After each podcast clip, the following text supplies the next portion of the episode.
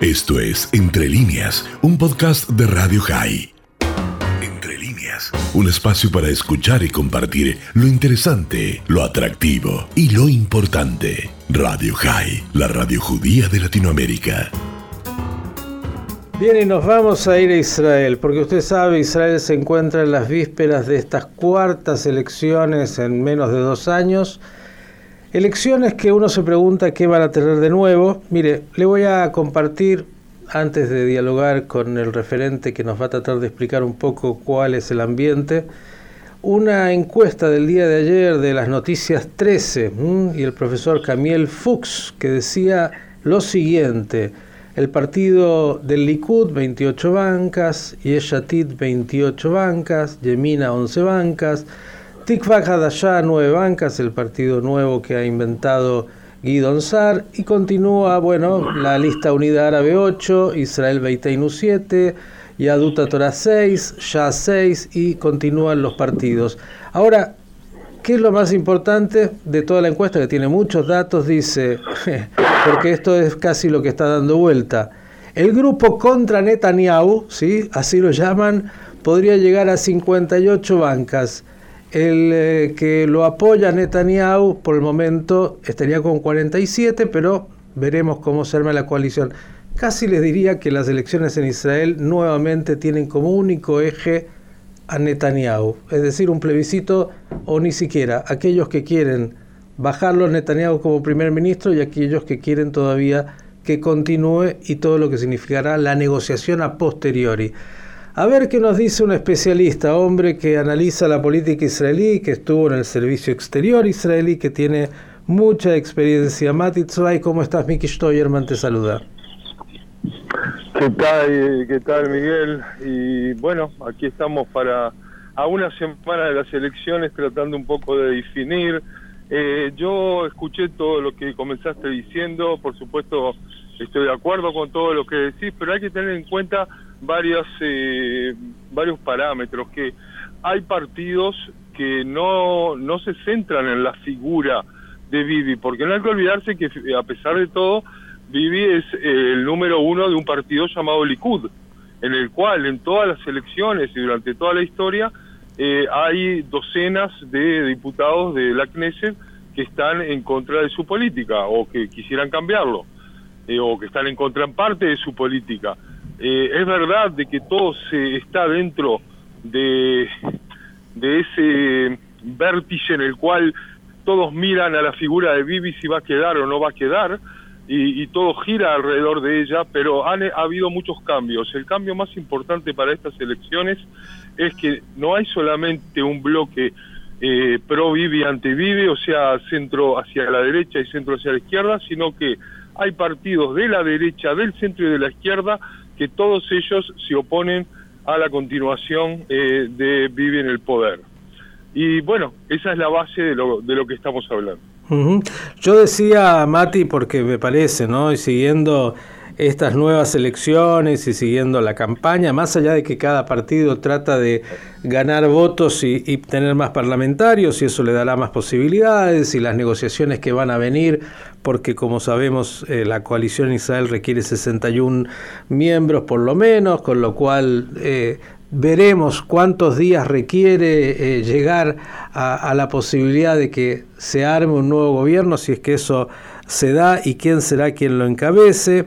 Eh, pero bueno, termina reduciéndose en realidad toda esta discusión a esto de cómo Netanyahu crispa la realidad israelí en términos de aquellos que lo siguen y los partidos que quieren de alguna manera asociarse a, una coalición donde él pueda liderar y aquellos que se oponen. Por ejemplo, yo te decía que esta encuesta es muy, muy interesante, como todas las que aparecen en Israel. Decía, ¿quién, de acuerdo a la población, no es el más adecuado de acuerdo al, sentir de la gente, para ser el primer ministro. El 35% de la población dice que es Netanyahu todavía. Luego el 21% Lapid. Otro 12% dice que es Sar y un 10% dice que es Bennett. Ahora, todo esto que tiene que ver con el sentir de la gente respecto de quién podría ser el primer ministro puede llegar a ser irrelevante en el momento de las negociaciones de quien pueda formar gobierno. Y cuando decía antes, eh, sí, vuelvo a, esto, que por el momento, de acuerdo a los cálculos que van haciendo y de los partidos como estarían eh, de alguna manera conformándose, el, el grupo que estaría en contra de que Netanyahu continúe siendo el primer ministro, no llegaría a tener el suficiente caudal de eh, representantes para poder lograrlo, solamente tendría 58. Por otro lado, el grupo que apoya a Netanyahu 47 y después están los partidos que van a terminar otra vez por definir la balanza, que hay quien dice estaría más cerca de Netanyahu. Ahora, todo casi una repetición, con la diferencia que, bueno, además de que Gantz por ahí existe o no existe, casi no sabemos si va a entrar, pero por otro lado eh, ya anunció formalmente, así lo dijo, veremos qué pasa Netanyahu, que no haría un gobierno de eh, rotación como fue el que no fue con Gantz. ¿Qué, qué, qué se percibe? ¿Qué se puede decir? Es verdad que la profecía quedó hace rato perdida en el camino. Eh, empecemos eh, por lo más básico, que es, en la realidad política israelí, eh, se juega un doble juego en el cual, así como en la fake news, uno tiene claro que es más un wishful thinking, es más lo que uno le gustaría escuchar que lo que uno piensa que realmente es la realidad. lo mismo pasa con los, con los políticos y con los partidos israelíes cada partido, no importa lo que dice en la televisión, en la radio, en los sitios de internet, etcétera, todo el mundo sabe que no está hablando la verdad. Pero no por el hecho de decir mentiras, sino por dejar como en el truco todas las cartas contra el pecho, porque en el momento de jugar la coalición va a poder pasar cualquier cosa. Por ejemplo, si tenés una persona como Bennett con su partido Yemina, eh, que, que dice todo a la vez, o sea, que no le gusta a Bibi, que quiere cambiar a Bibi y a la vez no está diciendo que no se va a sentar con Bibi en un futuro. Eh, y de por otro lado tenés una persona como Sar, que está ya le hicieron la X salirse del Likud y que teóricamente no tiene ninguna posibilidad, ni él tampoco quiere, sentarse con Bibi, pero que va a pasar en el futuro para poder formar una coalición. Lo mismo con Lieberman, que dice que no se sienta con los religiosos, los religiosos que dicen que no se sientan con Meretz o con no sé quién. Eh, todos lo que hablan es un discurso vacío en el cual todo va a dilucidarse el día después de las elecciones. Ahora, por otro lado, no hay que olvidarse que los partidos son muy diferentes. No es lo mismo la lista unificada árabe con partidos, eh, eh, no los llamo anti-israelíes, pero sí eh, no israelíes en el sentido de que ellos prefieren eh, la narrativa palestina, están eh, hablan de igualdad entre todos los ciudadanos en parte porque es lo que ellos sienten, pero en parte también como si fuera un paso para llegar a un país que no es un país básicamente judío. ¿Cómo puedes juntar a esos partidos con un partido que, y que son anti-Bibi, con un partido como eh, Gidon que es un partido de derecha anti-Bibi? O sea, eh, todos están a favor y en contra de todos y a Río Revuelta, como siempre, ganancia de Vivi. La verdad es que, Mati, uno escucha y lo que sí es cierto es que no es nada aburrido Israel, de ninguna manera. Y la política es un reflejo de, esa diversidad. Leía, por ejemplo, hoy cosas que pasan en Israel, ¿no? Un tercio de la población árabe dice, que prefiere a Bibi Netanyahu como el primer ministro de Israel, eh, conociendo... se puede explicar eso. A ver, explique. Se puede explicar porque dentro de los árabes, eh, los árabes no son un bloque, así como los religiosos no son un bloque, a pesar de que los religiosos son más bloques que los árabes. Eh, los árabes hay de todo, hay gente más integrada del país, hay gente menos integrada del país, hay gente más pro-Israel, hay más eh, que todavía está frustrada desde el 48, ellos y sus descendientes, hay de todo. Entonces, eh, la nueva generación, por ejemplo, eh, y muchos también de gente de hasta los 50, 50 y pico de años, piensan que lo importante no es si se llama Bibi o Gantz, sino de que haya un líder fuerte, un líder que dice cosas claras, o sea, algo muy parecido a la mentalidad que hay en muchos países autocráticos árabes.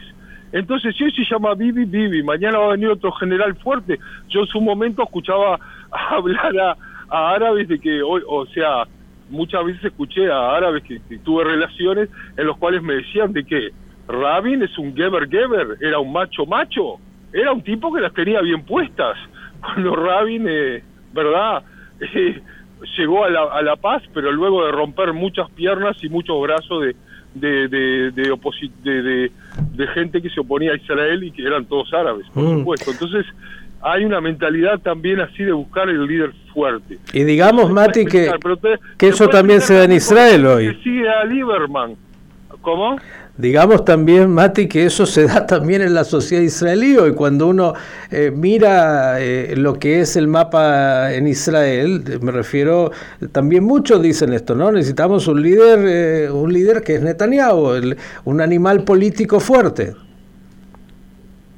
Yo siempre dije que Israel no es un milagro por todo lo que uno se piensa, el riego por goteo y, todas las invenciones que ha hecho, sino que el milagro de Israel es haber traído a millones de personas que han emigrado a Israel desde países no democráticos o antidemocráticos con todas sus eh, problemáticas y haber convertido a Israel a pesar de todo en un país totalmente democrático donde el juego es realmente democrático a pesar de todas sus falencias y eso es realmente un milagro. Es un milagro que eso pueda sobrevivir con realmente no una población tan heterogénea, con intereses tan heterogéneos. Uno ve y sigue la campaña mm, de los distintos partidos, más allá de lo que decías, que cada uno trata de buscar para su río, y, y digo, ¿cómo se puede? Y de eso después conformar incluso un gobierno. La pregunta del millón, Mati, porque creo que es la que se hacen también ahí, lo mismo pasó en la elección anterior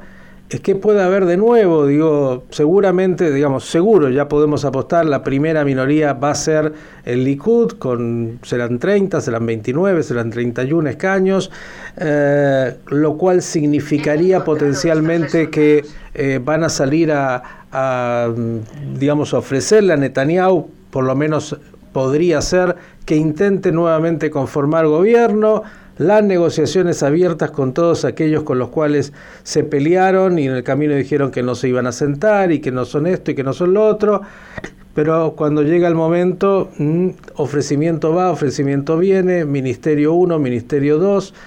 Eh, ¿Qué puede pasar? ¿Cuál es tu, tu sensación?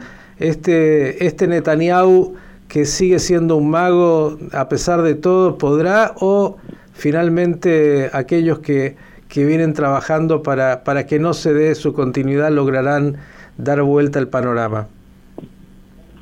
Pueden haber dos, eh, dos outcomes que puedan salir de todo esto. Uno es, eh, porque, ¿verdad? Se necesita también siempre un poco de magia y siempre un poco de suerte. Mm. Para todos, no solo para Vivi.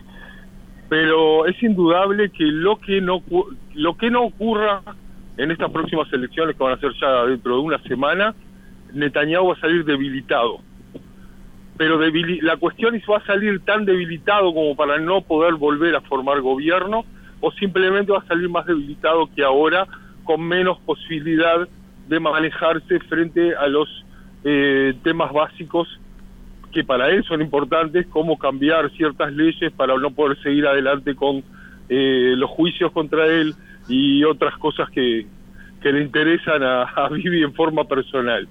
Eh, por un lado. Por otro lado, tenés cosas que pueden llegar a suceder. Los propios países, eh, partidos de centro izquierda, también se están, eh, eh, no quiero decir matando entre ellos porque no es la verdad, pero también muchos eh, tratando de picar uno al otro y poniendo un poco de venenito en cada uno para que los, los votantes que son más o menos del mismo tipo vayan a su partido y no al otro. Entonces lo que puede suceder es que el partido de Gantz no pase el mínimo o que incluso Meretz, increíblemente, pueda no pasar de un mínimo si mucha gente va a Bodá o si todo tipo de gente se va a la PID y a otros lugares y Gantz no puede pasar del mínimo. Y ahí puede haber una constelación en la cual Bennett no va a tener más remedio que irse con Bibi y formar un gobierno de 61 que va a ser Likud derecha, de, eh, extrema derecha y religiosos. Ese es un una constelación que a la mayoría de las personas que no son extremistas en Israel no les gusta, pero puede llegar a ver, puede llegar a ser. Bien, como decía mi querido Mati, nunca es aburrido en Israel y los temas que están ahí dando vuelta en términos de cómo se pueda conformar un gobierno en estas cuartas elecciones que no son casuales en menos de dos años y que quién sabe cuánto puede durar un potencial gobierno que se pueda constituir. Primero habrá que ver quién lo puede hacer, cuánta fortaleza real tiene y, veremos, y veremos, porque la verdad no es aburrido y, la verdad que es, yo diría, muy complejo en este sistema electoral que se tiene, en esta democracia israelí, el sostener un gobierno hoy con situaciones tan tan eh, de atomización y donde y donde la figura me parece de Netanyahu está en el centro eh, para aquellos que lo aman y para aquellos que lo voy a decir así no, no voy a decir lo odian, pero no tiene muchas ganas de seguir viéndolo casi todos los días eh, como el referente de Israel. El éxito de Netanyahu es su problema. Mi querido Mati, yo te voy a invitar a que sigamos viendo esto porque hasta mm, el último día de la elección, el próximo 23, y yo diría después, porque lo que va a venir después va a ser más entretenido incluso que el acto formal de ir a votar, ¿no? Es verdad, primero que nada no nos olvidemos que esta vez van a haber más de 3.000 eh, lugares de votación por la cuestión de la pandemia para poder hacer todo según las leyes y según cómo se debe y según los protocolos sanitarios. O sea que se van a agregar cientos de millones de shekels en gastos para poder llevar esto a cabo. Incluso la gente que está infectada o que tiene eh, corona, así que puede salir con su auto, va a ir a votar desde el auto o sea, es toda una, una logística muy especial. Cada voto cuenta. cada voto cuenta. Quería decir que hoy salió una canción en la radio muy interesante que se llama La canción del empate y que se ríen en forma sarcástica de que siempre vamos a elecciones cada tanto y que siempre salimos con empate y cuando estos políticos nos van a dejar que alguien gane y salir del 0 a 0. Esa es la canción. Y lo último que te quiero decir es que como algo personal, este, quiero enviar eh, a Dani Salzman y a su familia y que no sepan más de dolor y que realmente lo importante es la salud a pesar de todos los problemas que estamos hablando. Querido Mati, le haremos llegar a Dani tu saludo y el deseo también para ustedes ahí que estén lo mejor posible, traigan buenas noticias más allá de la política, que Dios gracias Israel sigue trayendo y más aún después de esta enorme vacunación masiva. Ojalá esto traiga esta necesaria eh, salud de la población y que las cosas vuelvan de alguna manera, más allá de los políticos, a seguir con un curso que pueda ser para todos eh, motivo de felicidad y orgullo. Un abrazo y desde ya te anticipo el deseo de Pesas Cayer Besameaj. Pesas Cayer Besameaj, a vos y a toda la audiencia. Gracias y seguimos en contacto. Esto fue Entre líneas, un podcast de Radio High. Entre líneas. Puedes seguir escuchando y compartiendo nuestro contenido en Spotify, nuestro portal radiohigh.com y nuestras redes sociales. Hasta la próxima.